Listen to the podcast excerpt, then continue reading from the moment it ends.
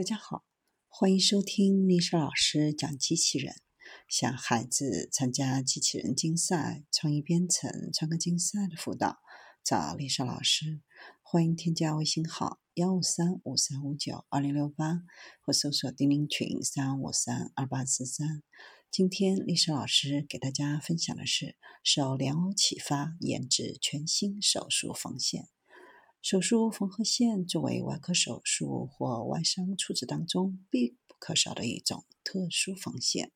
能够用于止血缝合，其中也分为可吸收线和不可吸收两种。最初的时候，缝合线主要是采用羊肠线，直至上世纪三十年代才研发出第一根合成线。中国科学家受莲藕的藕断丝连启发，研发出全新的仿生手术缝线。该材料采用仿莲藕丝细菌纤维素水凝胶纤维，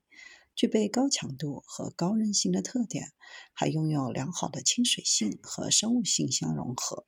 在面对伤口变形的时候，材料可以缓冲并吸收能量，避免二次伤害。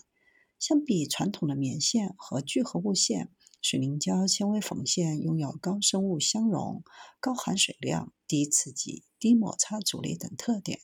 在保护受损组织与促进伤口愈合方面有较大的优势。未来可能会是下一代新型高端手术缝合线的主要选择之一。